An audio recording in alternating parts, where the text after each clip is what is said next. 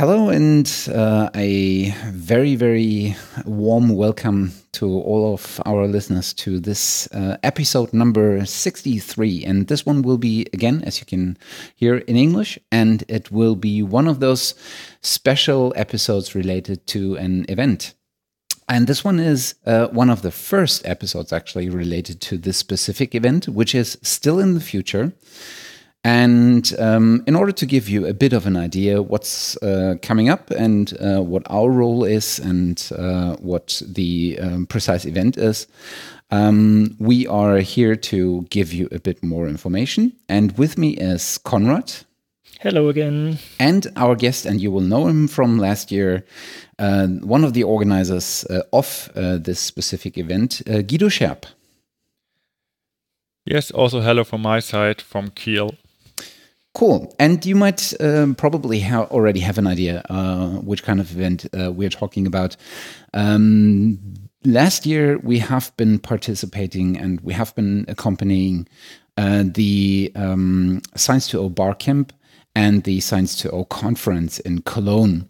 And we did a couple of uh, smaller episodes talking directly to people that held sessions on the bar camp and uh, we did also a, um, an episode uh, before uh, the conference and after the conference together with uh, Guido.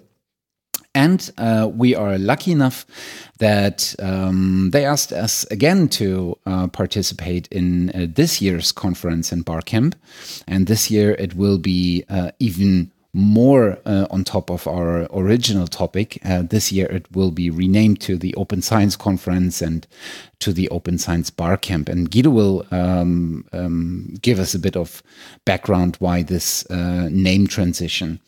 Um, so we will be uh, participating um, in both of uh, these uh, events, the Bar Camp and the conference. Both will take place in Berlin and um, we're actually quite happy because it, last time it was a really nice mixture of people and it actually was really fun to participate in all the discussions and uh, talk to these people and um, then have uh, the small recorded episodes um, kind of accompanying the event.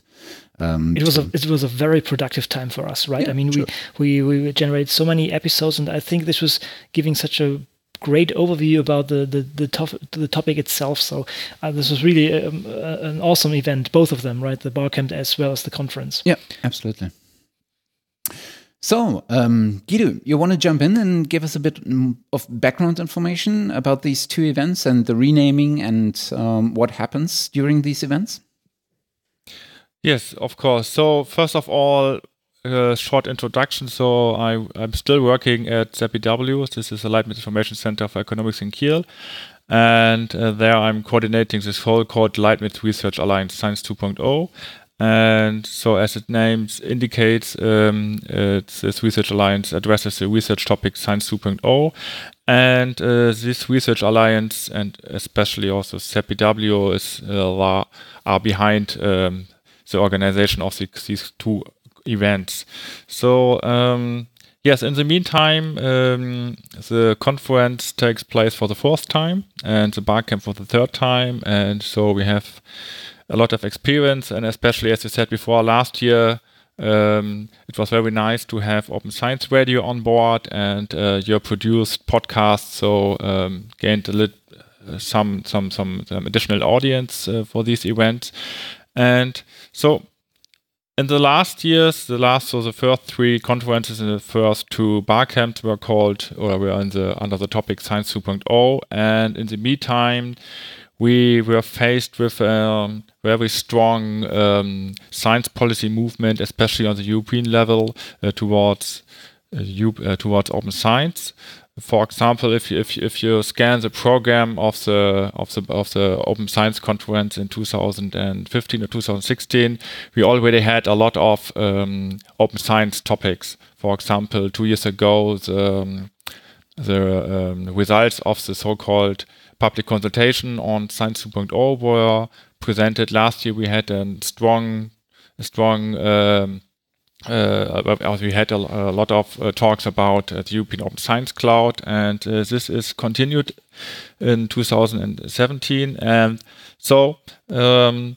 started with um, with the renaming of science, so the European Union it used the term Science 2.0 several years ago, and after this public consultation, they decided that the term open science fits better, and so the open science term is uh, more known uh, in the community and uh, our topics uh, we address in, in our conferences is also very very heavily based on open science so we decided to consequently to rename it mm. and um, so, but still, we see there is a difference between Science 2.0 and Open Science. Um, so, for us, Science 2.0 is um, um, is about yeah the use of so-called participative tools, for example, social media or other online tools in in your daily research and uh, your publishing. And um, per default, Science 2.0 must not be open. For example, our example is you can write a publication collab collaboratively with Google Docs and this document may be closed and is not uh, is not publicly visible. And you can publish in a closed journal so it's no open science in it. And uh, on the other way open science is as you know about uh, transparency in research processes to open up research processes and to to make uh, research output um, accessible. And in that case for example you can write a publication with word but you can publish it in an open access journal. So there's no Science 2.0. But we see there's a strong relation between uh, between both terms. So in our thinking, Science 2.0 can can provide an an, an frame can uh, provide an environment where uh, open science can can can happen. And on the other way, open science has a very lot relations uh, to to facilitate the core concept of Science 2.0, for example, participation, collaboration, and so. And so we see there's a big, strong correlation between Science 2.0 and Open Science, um, but we see we we see it. We have to differentiate both terms, but um, because of the strong correlation and the recent developments in the European, especially European level on science policy. In the science policy, uh, we decided to rename it to Open Science Conference and um, Barcamp Open Science. But our research alliance uh, will still keep the name Science.0. Mm. I think it, it's a pretty clever move because what you do besides um, uh, opening up the topic is uh, you push it from the domain of only being a research topic towards the more policy oriented, the more community oriented movement behind the open science concept. And I think this is probably um, very a very good move uh, in in terms of broadening broadening the audience for the conference and the bar camp. Um, at least from my perspective, I would guess so. Yes, yes, absolutely, and uh, and we can see that both. I think both the decision towards to yeah to be more towards open science and the, the decision to to uh, to use Berlin as location uh, already showed its uh, its impact. So uh, for this year, so we uh, we have already a lot of registered participants in contrast to last year, and we are getting we are getting bigger and we are getting more international and think that is a good is a good movement and uh, the open science step also helps in that context. Yeah, especially the more international audience is really interesting because there was on uh, during the last Barcamp, uh, but also during the conference, and the, the last conference already was really international. Uh, but the Barcamp, you had a pretty good mixture of people coming from very different domains, like from research institutions, from universities, people uh, only interested, like we are, like I am. Um, and I'm a scientist, yeah. Yeah, right. And um, but not so many international people, which is of course clear because they have to travel to Germany, and this is always that this might always be an obstacle. There were some international people. Um, there but i think it's it's really good uh, as as soon as more people from international backgrounds come in uh, because there are on in different areas of this uh, world the open science movement is in different stages and has different different problems to overcome, and these additional perspectives are really, really uh, interesting to consider when when talking about um, open uh, open science uh, from our European perspective. I'm I'm really looking forward to uh, to this event. Shall we talk a bit more closely uh, about the Barcamp? Yes, sure. It will take place on the very first um, day of the of the event, which is the twentieth March, right? Yes, so it's on the uh, yes we have three days in in, in summary, and um, the Barcamp Open Science will take place on the first day. It's the 20th March. It's a Monday, and yes, uh, maybe one one additional information about uh, this year Barcamp and and conference. So the ma major topic is still open science, is still open science, but we have a specific uh, focus on open educational open educational resources. So in, in, in the context of yeah, how to teach open science, and this is uh, both in Barcamp addressed by the Barcamp and also by uh, the Open Science Conference. And okay, I think um, the concept of a bar camp it's in the meantime, it's well known. So it's a very open uh, format. Uh, we provide uh, the general basics, so room, food, and electricity, and wireless LAN. And the particip participants are responsible to fill up the program and to provide sessions. Also, everything is very interactive and very intensive. And so this year is the Barcamp Open Science is about yeah open science exchange of open science practices. So how to do open science in, in your daily routines, and with a specific well some focus on uh, the role of open educational resources in the context of open science and. Uh, this year it takes place in Berlin, and uh, Wikimedia is also a partner of the research of the Leibniz Research Alliance Science 2.0. So uh, this year the Barcamp is also in cooperation with Wiki Wikimedia and also takes place in the Wikimedia building. And uh, yeah. Um, and one thing we learned from last year, or also from the year that year before, generally uh, keynote talks are, rather uncommon for for bar camps. But uh, we started to have a very short, I said we say very short keynote talk it was Christian Heise about his open PhD uh, two years ago. Last year, we had a very good talk by Felix Schönbrodt um, about open science in the uh, yeah psychology um, domain.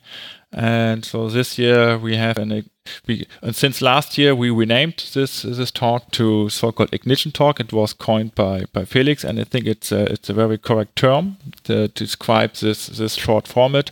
And this year we have Mandy Schiefner-Rohs.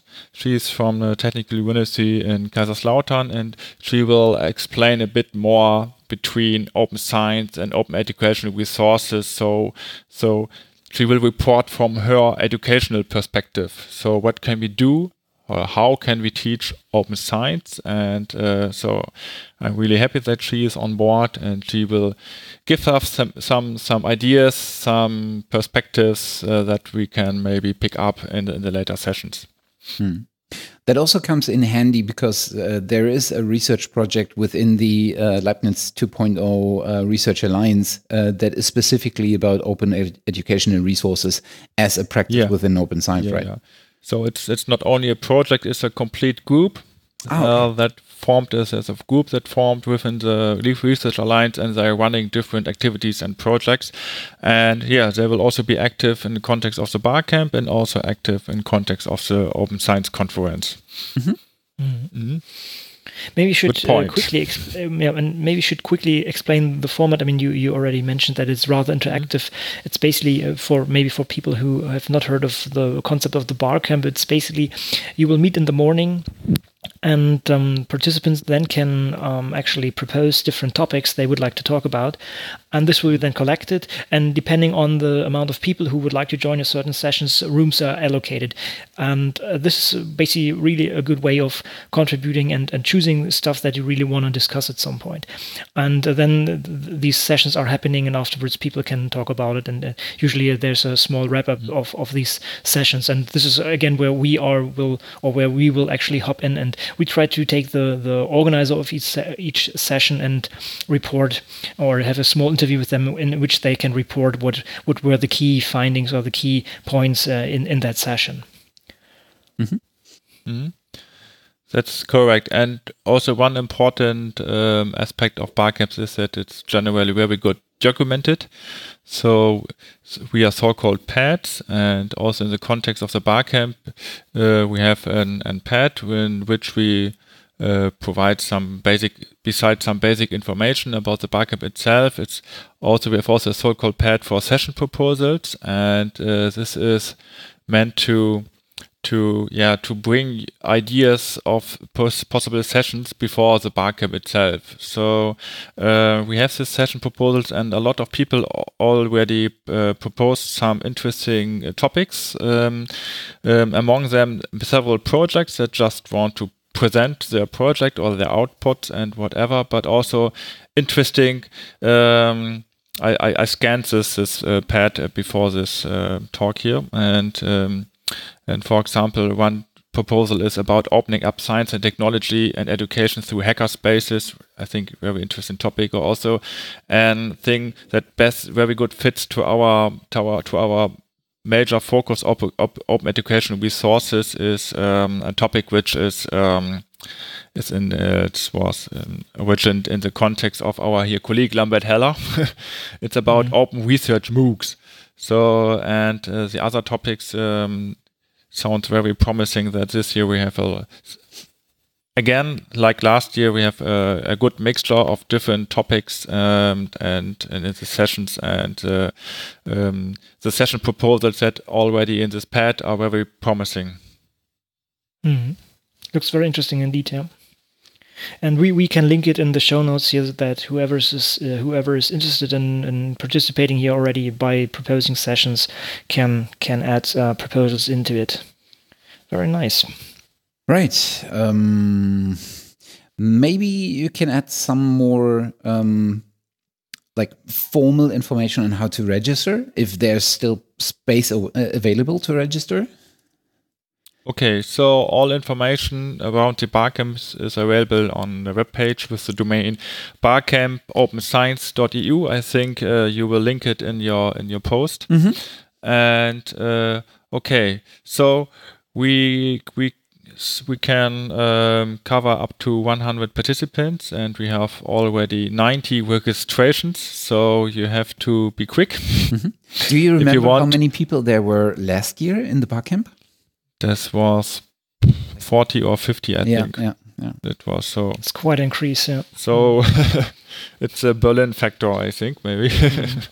so that and also that we have uh, a cooperation with Wikimedia. I think at different points it's um, the topic, um, the the location, and the city that um, that uh, brings out a big more audience.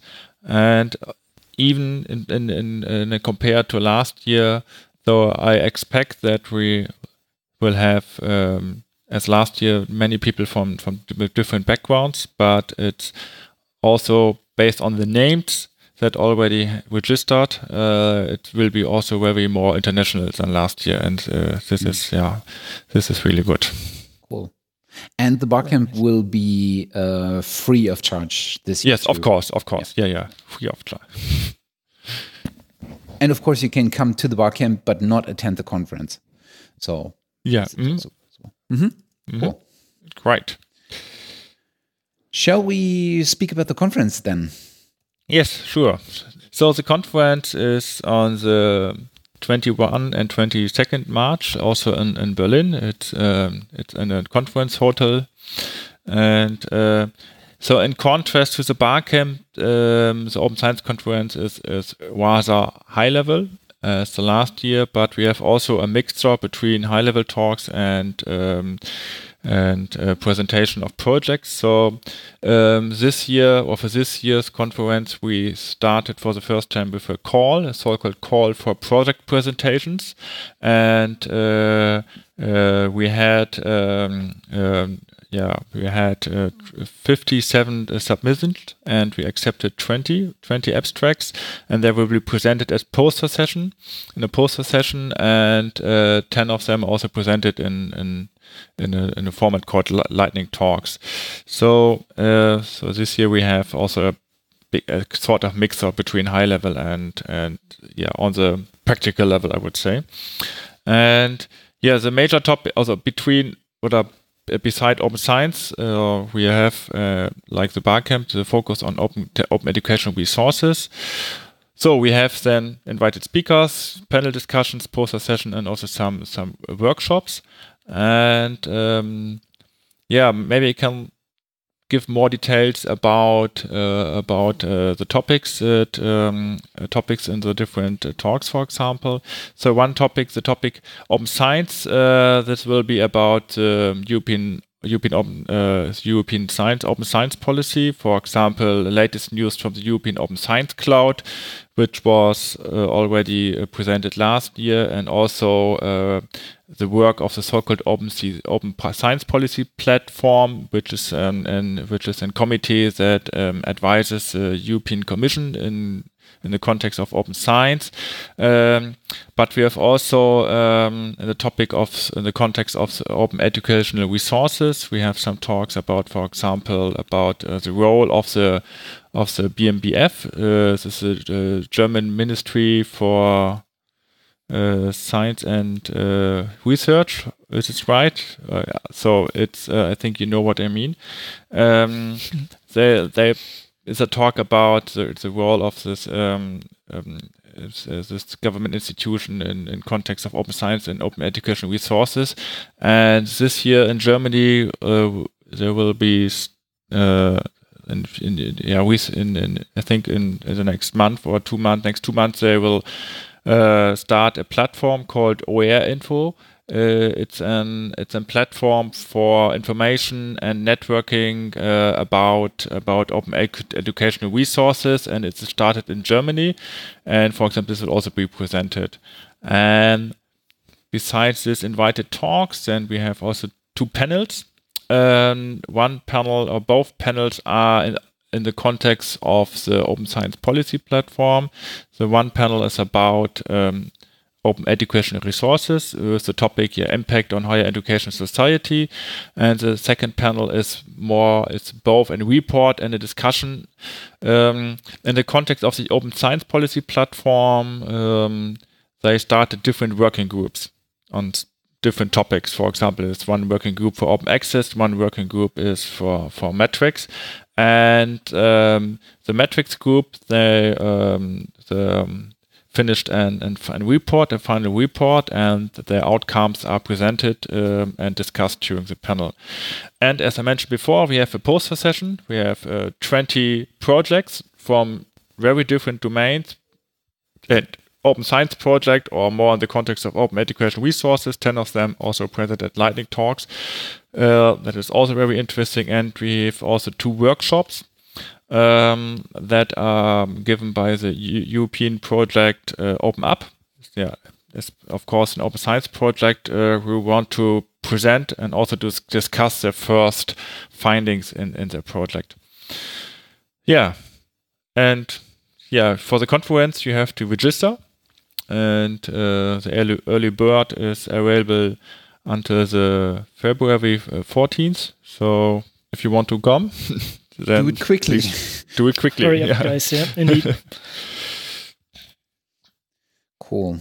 I'll put the hashtags for both of the events into the mm-hmm. show notes. So um, the Barcamp hashtag is basically the same as last year, and uh, due to the renaming of the conference, um, this has hashtag changed. Um, but we put it yeah. into the show notes, and everybody can yeah. look. Mm-hmm. Yeah, and all information are on this on the web webpage openscienceconference.eu, but I think you will also link it in your post then. Right. Right. Mm-hmm.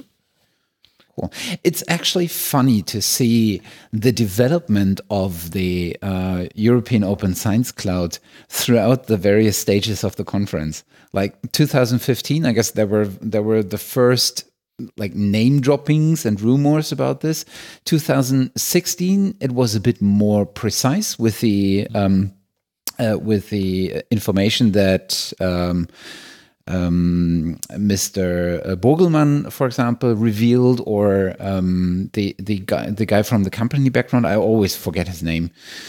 And um, this year, it's even more precise with the first um, expert group reporting on their um, on, on their findings in the Open Science um, policy platform, um, and um, we probably also get a lot of information about the first pilot project uh, that we uh, that we reported uh, upon in the last episode that we did. so it's actually really really cool to see this constant development of of this rather um, rather fluid construct of what the open uh, European Open uh, Science Cloud might be, and uh, now over time it's mm -hmm. taking shape and um, and it's and it's becoming more precise and it's really cool, tangible now. Yeah, mm.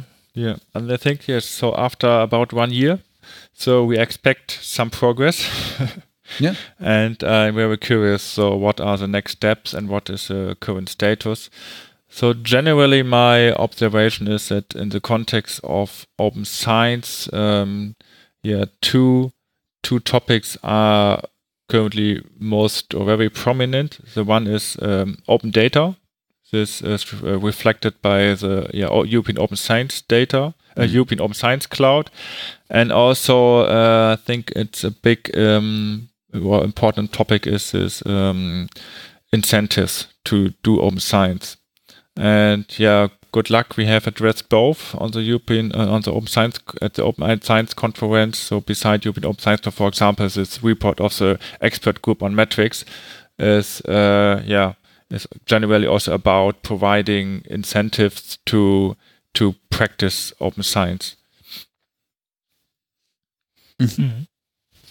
So, uh, what else do we have? What else should we uh, mention in order to give a complete wrap up? Um, it's actually uh, really interesting to look at um, the project presentations. Um, I think there's a list on the uh, on the website for those uh, ten uh, who have been chosen out of the what did you say 57 submissions i think yeah and and it's really cool to uh, to just skip through these and uh, have a look at how they um, how how they are constructed and which kind of uh, directions they try to cover. Um, and I'm really looking forward to actually meet some of the people there. Yeah, same for me because I, I, was also helping a little bit with the with the with the reviews of this, and there are really good projects in there. It's really um, it was very hard to make decisions there, and I guess you have now a very fine collection of of a very interesting project. So this will be really, really uh, the place to be in, in the year, I guess, for for getting a lot of input in, in a short amount of time. Yeah.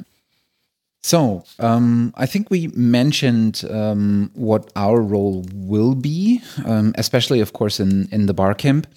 Um, where we'll uh, where we will try to um, pull those people holding a session in front of the mic after the session and just get some really fresh uh, impressions from them, how it went, and maybe maybe there there were specific discussion points um, that were unforeseen or that were surprising or that were kind of yeah very well aware of uh, that they should come up.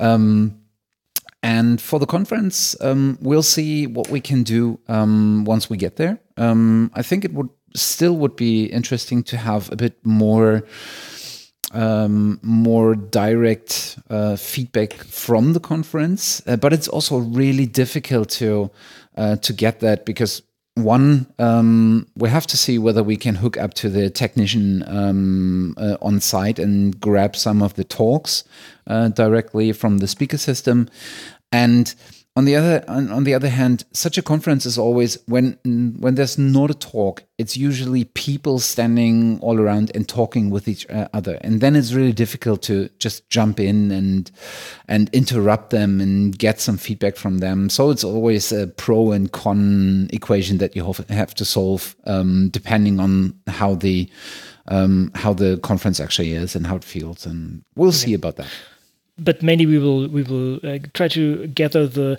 the overall impressions the, the, maybe the give a short glance at the different talks that were given and just to carry out carry out the the main messages huh? right. So this is definitely this is will be in for sure. Yeah, yeah. yeah.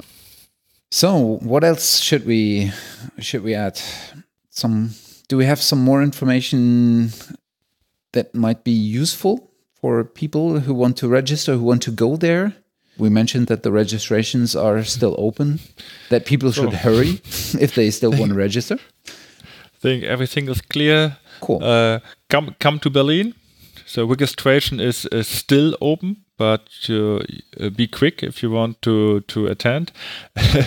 and yes, so every, all information are on the website for the Barcamp and the conference, and uh, I think in general, if you're more interested in exchange and discussions about open science practices uh, and the role of open educational resources, so I think the Barcamp Open Science fits very good.